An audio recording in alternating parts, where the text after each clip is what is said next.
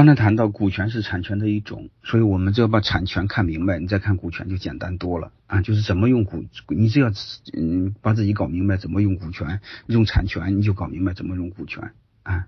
你比如刚来来了一个员工，你给他个房子住啊，你只能给他使用权，你不会给他产权，对吧？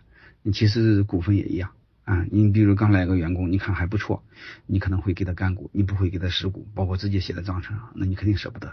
啊，你一定会认为他没给我没给我干多少活，我凭什么要给他？其实就这么简单啊。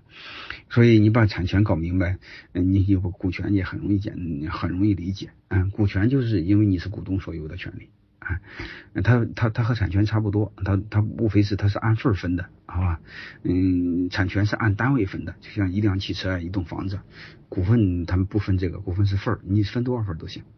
由于股份按份分的，它就形成了按份表决、按份分红、按份继承等等等等的，哎，那形成的也是激励、股约束、配置等等等这些功能都有啊。那咱今天只讲什么权利呢？今天只讲股权当中的其中一个权利——分红权。我不知道大家能不能理解啊？嗯，因为因为股权当中的分红权，我们江湖上有一个土话，就叫干股啊。当然你也可以理解为深股，好吧？嗯，其实就这么简单，其他的权利都不讲。嗯，其他的权利可能你牵涉要讲，我要讲期权激励的时候会讲一点，好吧？嗯，大家只需要记住，今天只学习股权激励，股权激励当中的分红权激励，我们江湖上叫干股激励。那什么叫干股激励呢？我们简单给干股激励做个定义啊，这个法律上没有，就是我们江湖上，就是我们民营企业、中小民营企业这个约定书成的一种定义，就是给对那些没有出钱又想要股份。嗯，老板又不想真给他，只给他对应的分红权，嗯，就这么简单，啊，只是假设他有股份，可以只享有对应的分红权，啊，或者是你假设他有这么多股份，嗯，并享有对应的分红的比例，啊，你就这么理解就好了。其实说的更土点，你就理解为他是假股份，不是真的，嗯，只有分红权，好吧，你就这么理解就好了。呃，你这么理解，然后你要给员工的时候一定要这么约定好啊。而且如果你不能理解了，你就把它理解为类似员工宿舍一样的东西，他在这干上有，不在这干上就没有，一定要写清楚啊。不写清楚的话，你你将来之后会产生矛盾。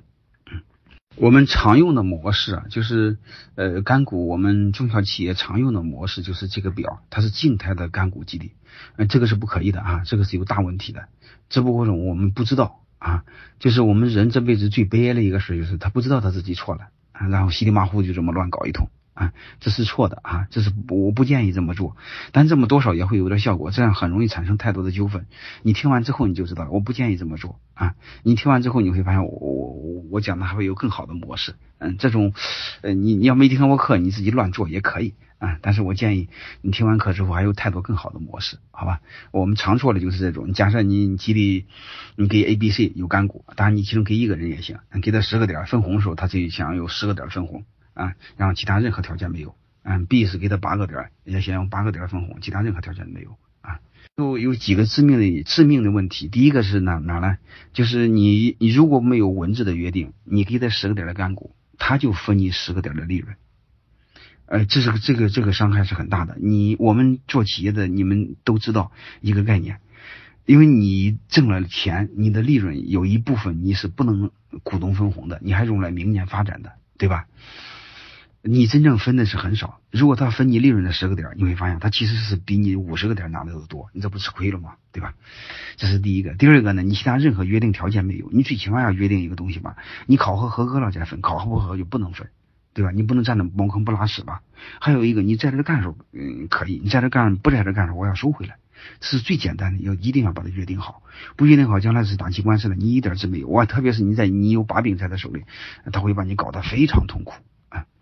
嗯，还有一个呢，就是干股的一个天然的一个好处是，你你你你你给谁用呢？就是你实在不好摆弄，打打发不了的，你可以用。就是你请一些这个呃，这个这个这个这个。